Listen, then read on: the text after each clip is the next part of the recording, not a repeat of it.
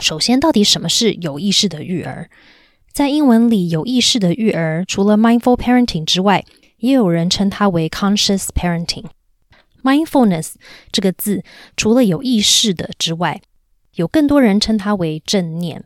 正念并不是我们的想法是不是正向的，或是是不是正确的。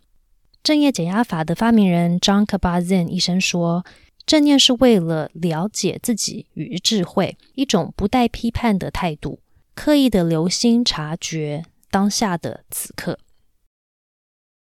绝大多数的时候，我们每一个人最深处的内在需求都是想爱与被爱，想被看到与希望自己值得被爱。这是引起我们做各种选择与行为最基本的出发点。是每一个人都有情绪，有情绪是正常的。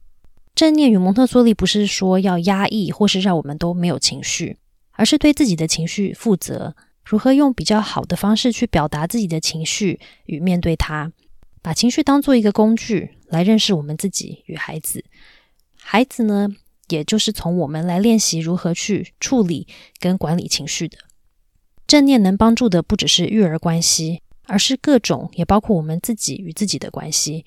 因为我们能够成为更接纳、同理与爱人的人，